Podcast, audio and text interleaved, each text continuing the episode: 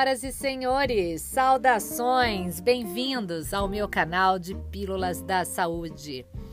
No episódio de hoje, eu respondo a uma seguidora que me enviou um vídeo do meu querido mestre, Dr. Lair Ribeiro, e me perguntou sobre o que eu acho de incluir a tomada de sal pela manhã. Bem, vamos por partes, porque, primeiramente, esse tipo de recomendação não se refere ao sal de cozinha, aquele sal branquinho que você conhece, que coloca na sua mesa. Esse daí é apenas cloreto de sódio. Ele tem o sódio e cloro na sua composição. Os outros 80 elementos que são comuns ao sal integral de qualidade, esses foram removidos. E é aí a situação que eu quero abordar e que é totalmente diferente. Por isso é que eu resolvi conversar com vocês aqui hoje sobre a importância do sal integral, esse que contém mais de 80 minerais essenciais para nossa boa saúde. Na literatura, a gente encontra inúmeras publicações, diversos livros sobre isso. Inclusive, eu tenho um exemplar que é datado da época em que eu fiz o curso com o Dr. Lair Ribeiro. Na ocasião, ele indicou esse título que se chama Salt Your Way to Health, do Dr. David Brownstein. E, e esse livro justamente aborda né, toda essa referência para, inclusive, basear esse meu episódio com referências robustas, importantes, de que a gente fala aqui sobre sal integral, não se trata do sal refinado. E aí é que eu quero discutir alguns mitos sobre isso para que você faça as suas ponderações, ok? Bom, eu começo dizendo a você que restringe ao máximo o sal da sua dieta por acreditar que ele é o grande vilão que faz mal à tua pressão arterial, faz mal ao seu coração, para que você se prepare para ouvir a grande surpresa que eu vou te contar aqui nesse episódio. Eu quero desmistificar vários mitos por aqui. O primeiro deles é de que não existe diferença entre sal refinado e sal não refinado. A maioria acha que é a mesma coisa, só que não. Tem uma diferença abissal. Olha aí o trocadilho. uma diferença enorme entre eles.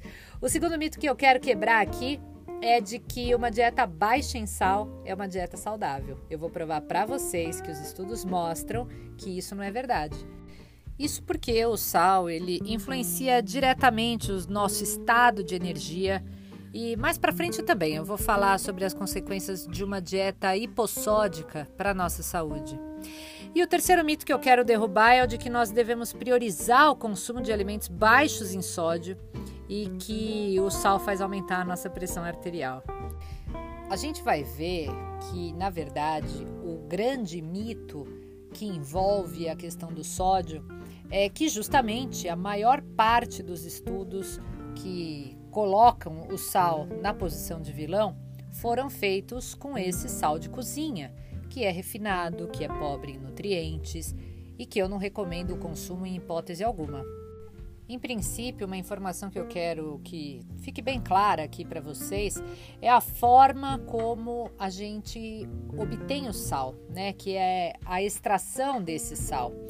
O sal comum, refinado, que nós conhecemos como sal de cozinha, ele é um produto extraído na forma de salmoura. Ele é tratado com substâncias químicas. E só para citar algumas aqui, a gente tem amônia, tem alumínio, tem ferrocianeto de sódio, tem dextrose, ou seja, é uma bomba. Na verdade, tudo isso é para fazer a remoção de impurezas e deixar só o cloreto de sódio e ele bem branquinho, bem bonitinho, e acaba trazendo para o teu corpo um montão de contaminantes que detonam a saúde. Só para você ter uma ideia, o nosso corpo ele tem um pH que é próximo de 7,4. A gente tem que manter essa pequena alcalinidade para preservar a nossa saúde. E não coincidentemente, mas tudo aquilo que sabidamente nos adoece também nos acidifica. Os minerais, eles são agentes alcalinizantes. E quando a gente consegue ingerir uma quantidade suficiente dos minerais, a gente acaba então alcalinizando de uma forma natural o nosso organismo e preserva o nosso status de boa saúde por mais tempo. Então a gente sabe que na presença de qualquer doença crônica existe sim uma deficiência de minerais, porque essa deficiência causa naturalmente a acidose metabólica, e isso vira um terreno fértil para o aparecimento de doenças. E o sal não refinado vai nos oferecer pelo menos 80 minerais altamente biodisponíveis em comparação ao sal refinado com apenas dois minerais e um montão de substância química do mal. Então você captou a diferença? Então, quando eu ingiro um sal integral, eu na verdade estou proporcionando ao meu corpo uma adequada proporção de minerais que é capaz de preservar o status do meu pH ideal. Então a gente pode usar esse bom sal, por exemplo, para combater a fadiga, aquela ocasionada principalmente pelo estresse, porque ele é um excelente modulador da adrenal. E aí, quando a seguidora me pergunta sobre essa tomada do sal pela manhã, é justamente para a gente baixar os níveis de cortisol matinal. Ele é fantástico para quem está estressado, quem sofre com síndrome de burnout. Esse sal de qualidade, ele também ajuda aqueles que sofrem com asma, com rinite alérgica, que agora, inclusive no inverno, é uma situação que piora muito a qualidade de vida de algumas pessoas. E aí, eu remonto aquilo que nós fomos conduzidos a acreditar por tanto, né? Porque a ciência e também a sabedoria convencional afirmaram durante anos, né, de que uma dieta rica em sódio vai aumentar a nossa pressão arterial, vai aumentar o risco de um evento cardíaco. Só que essa afirmação ela se baseou em relatos datados de 1900 e hoje, quando a gente analisa melhor os porquês dessas recomendações a partir de dados robustos da literatura, a gente vê que essa é uma informação super contraditória, para não dizer falaciosa. Tem meta-análise publicada que não encontrou evidência de benefício nenhum para uma dieta com baixo teor de sódio em pessoas com insuficiência cardíaca. Agora mesmo, em abril de 2022, tivemos um estudo controlado, randomizado, o Sodium HF, que foi publicado, também não encontrou benefício para pacientes com insuficiência cardíaca classe 2 ou 3, referindo inclusive que a menor ingestão de sódio não teve impacto estatisticamente significativo nos eventos clínicos. Então, ao contrário do que nós fomos ensinados a acreditar, a recomendação universal para restringir a ingestão de sal parece não ser tão sábia assim. Então, talvez não faça muito sentido do ponto de vista histórico e nem populacional, porque historicamente as pessoas consumiam mais de 10 vezes a quantidade de sal que nós consumimos hoje. Isso porque, se a gente for pensar em tempos remotos, é, as pessoas não tinham geladeira. O sal, inclusive, sempre foi usado como um conservante de alimentos. E até a título de curiosidade, lá em 1600, na Suécia, tem alguns relatos de que a média de consumo per capita era de 100 gramas de sal por dia. Então, só para vocês terem uma ideia do que isso significa, a maioria das pessoas hoje consome cerca de 10 gramas de sal por dia, ou até menos. Uma colher de chá, que é o equivalente aí a 5 gramas, equivale a 2,3 miligramas do sódio. O americano consome, em média, 3,4 miligramas de sódio por dia. Então, é uma população que consome um pouco mais de sódio do que os demais. E aí tem até um dado instigante, porque o surgimento da hipertensão arterial foi lá no início de 1900 e isso coincide, na verdade, com uma redução significativa na ingestão de sal, uma vez que a refrigeração substituiu a tal preservação dos alimentos a partir do sal. E aí, outro fato para te deixar com a pulga atrás da orelha, porque tanto os japoneses quanto os sul-coreanos, que têm aí uma expectativa de vida que está entre as mais longas do mundo, curiosamente também são os indivíduos que mais consomem sal hoje no planeta. E aí a gente vai entendendo que essa ideia de que a ingestão de sal se correlaciona com a pressão arterial acabou se popularizando, especialmente depois de uma publicação daquele estudo DASH, que é uma dieta que foi feita inclusive para parar a hipertensão arterial e foi publicada lá no ano de 99. E aí uma das abordagens desse estudo foi justamente uma menor ingestão do sal. Só que também não foi a única. Na dieta DASH, eles também enfatizaram que essa dieta deveria ser baixa em alimentos processados e em açúcares. E hoje, após tantos anos, né, e outros estudos que vieram a seguir, a gente sabe que justamente por ter reduzido a ingestão de alimentos ultraprocessados e de açúcares, a gente pode realmente ter colhido um impacto que foi muito maior no quesito de reduzir pressão arterial do que propriamente a ingestão de sal.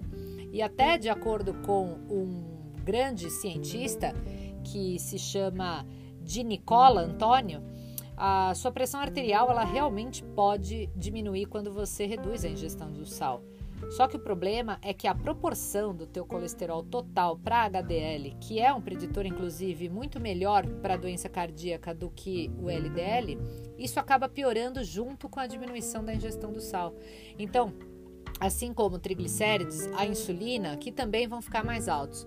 E aí, só para traduzir isso de um modo entendível para você, no geral, no momento em que você reduz o consumo de sal, o risco de doença cardíaca aumenta em vez de diminuir. Mesmo que as suas leituras de pressão arterial pareçam estar melhores. Entenda que o pior é que a deficiência de sal também aumenta suas chances de desenvolver a tal da resistência à insulina, porque uma das maneiras pela qual o teu corpo preserva sal é aumentando o nível de insulina. E aí a insulina estando mais alta, isso ajuda os rins a reterem mais sal. Então a resistência insulínica, por muitas vezes, né, ela é marca registrada não somente para a doença cardíaca, mas para a maioria das doenças crônicas não transmissíveis. E aí, ao não levarmos em conta todo o quadro da doença, o conselho de manter uma dieta com baixo teor de sal pode realmente acabar fazendo mais mal do que bem. Então, infelizmente, como o sal foi vilanizado, o açúcar acabou ganhando passe livre. E aí, sem contar que o nosso status de sal também controla diretamente os níveis de magnésio e cálcio. Então, quando você não ingere sal suficiente, o teu corpo não somente começa a extrair sódio dos ossos, mas ele também retira magnésio e cálcio do teu osso para manter um nível normal e equilibrado de sódio. Então, é, para o teu corpo tentar manter aí esse status de sódio, ele vai diminuir a quantidade de sódio que você perde no suor. Então, ele acaba excretando magnésio e cálcio. E em terceiro lugar, um baixo teor de sódio também vai elevar a aldosterona, que é um hormônio que retém sódio. E isso também acaba reduzindo o magnésio e fazendo você perdê-lo pela urina. Então vai vendo. Uma dieta que tem baixo teor de sódio, ela é, portanto, uma das piores coisas que você pode fazer pela tua saúde, especialmente se a sua saúde óssea e cardíaca for algo fragilizado, porque o magnésio ele é um dos minerais mais importantes para a nossa função biológica. E o sódio é um eletrólito. Eletrólito é uma substância que conduz eletricidade. Isso ajuda a regular também a quantidade de água que entra e sai das nossas células. Então, como eletrólito, ele é também muito importante para a regulação da nossa pressão arterial. E se o teu nível de sal ficar muito baixo, você pode acabar cronicamente desidratado. E aí é que a gente vê muitos pacientes com pressão alta que também recebem prescrição para o uso de diuréticos e que pioram ainda mais a sua situação, inclusive de hidratação corporal.